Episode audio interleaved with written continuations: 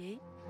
Sur Radio Classique. Il est bientôt 7h24. David Doucan et David Abiker sont avec nous. Bonjour messieurs. Bonjour. Bonjour. L'info politique. David Doucan, rédacteur en chef du service politique du Parisien. Emmanuel Macron était donc hier pendant près de deux heures sur TF1 en prime time.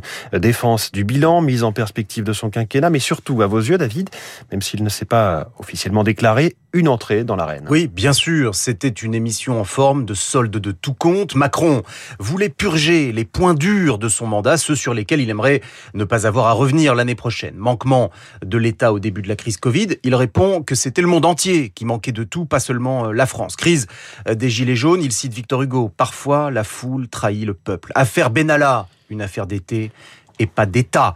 Mais surtout, temps fort de l'émission lorsqu'Emmanuel Macron est confronté à ces fameuses petites phrases du début de mandat, traverser la rue, les gens qui ne sont rien, je ne céderai rien aux fainéants. Ces mots avaient blessé, choqué. Ils sont euh, les boulets de ce président. Et là, on a été surpris, aucune langue de bois.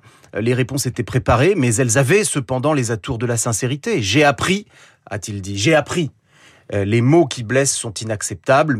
J'ai acquis beaucoup plus de respect pour chacun. Le président euh, n'aime pas l'expression mea culpa, mais clairement, il avait besoin de mettre ses marqueurs derrière lui, effacer la très mauvaise image d'arrogance que ces petites phrases avaient générée. Est-ce que l'émission d'hier suffira on ne sait pas, mais en tout cas, Emmanuel Macron essaye. Ensuite, il a clairement désigné des adversaires. Il a fustigé un Éric Zemmour qui attise la violence et divise la société, il a étrié la proposition de Valérie Pécresse de supprimer 150 000 postes de fonctionnaires en demandant, le président, en demandant à ce que chacun soit précis et explique de quels agents publics exactement il s'agit. Alors, cette émission hier soir, comme ça, mi-décembre, pourquoi avoir choisi euh, ce moment en particulier? Parce que c'est le seul moment. Je vais vous raconter une anecdote. Quelques mois avant la présidentielle de 2012, France 2 avait proposé une grande émission de confession un peu similaire en prime time à Nicolas Sarkozy, exactement à la même époque, c'est-à-dire à la toute fin de l'année 2011. Le chef de l'État sortant avait refusé. Il avait fini euh, par faire le grand prime time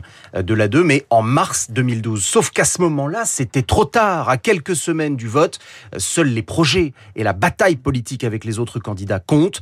Il n'y a plus de place pour faire le bilan, pour purger les erreurs ou les traits d'image négatifs. L'émission n'avait donc pas permis à Nicolas Sarkozy de revenir sur son quinquennat. Les équipes d'Emmanuel Macron avaient ce souvenir en mémoire. Ils se souviennent aussi que Nicolas Sarkozy, dans la dernière ligne droite de la campagne, remontait la pente. Était-il parti trop tard? Peut-être. Macron n'est pas officiellement candidat, mais tout le monde a bien compris il était déjà parti. L'info politique, David Doucan, tous les matins à 7h25 sur Radio Classique. David Abiker, les, les titres de la presse avec vous et à la une, la grande explication. David vient d'en parler, la grande explication de Macron, évidemment. C'est la une du Parisien aujourd'hui en France qui revient sur les deux heures d'intervention du président hier sur TF1. Pour le journal La Marseillaise, le président s'est livré à un exercice d'autosatisfaction. J'ai appris est la phrase que retient Sud-Ouest. Macron se fait l'avocat de son quinquennat, reprend le Figaro, qui préfère réserver son gros titre à l'Europe, qui, sur le dossier ukrainien, redoute une attaque de la Russie. À la une des échos, la réforme des allocations chômage. Pour l'opinion, le sujet qui monte, c'est l'inflation et le pouvoir d'achat. Dans vos hebdos, ça va pas fort pour Hidalgo, la reine du désastre, titre l'Express, qui évoque à la fois Paris et la candidature présidentielle que c'est sévère. Valeurs actuelles, titre sur le poison antifa. Heureusement, reste Laurent Gérard en une du Figaro Magazine la revanche de la bonne bouffe, ça, ça fera l'unanimité.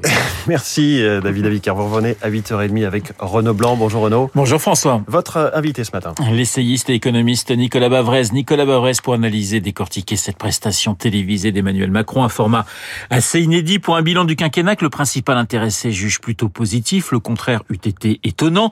Emmanuel Macron qui s'est défendu hier de faire de la politique. Nous verrons ce qu'en pense euh, eh bien Nicolas Bavrez, mais aussi le, le président de l'Institut là, Bernard Sananès. Bernard Sananès dans les spécialistes ce matin. Euh, comme tous les jeudis, vous retrouverez François-Olivier Gisbert, Macron bien sûr, mais aussi Napoléon, Christiane Taubira, la justice en grève, Yannick Jadot, encore le sapin de verre et de ferraille de la mairie de Bordeaux, Fogg dans Esprit Libre, à 8h40, juste après la revue de presse de David Abiker. Dans deux petites minutes, le journal de 7h30.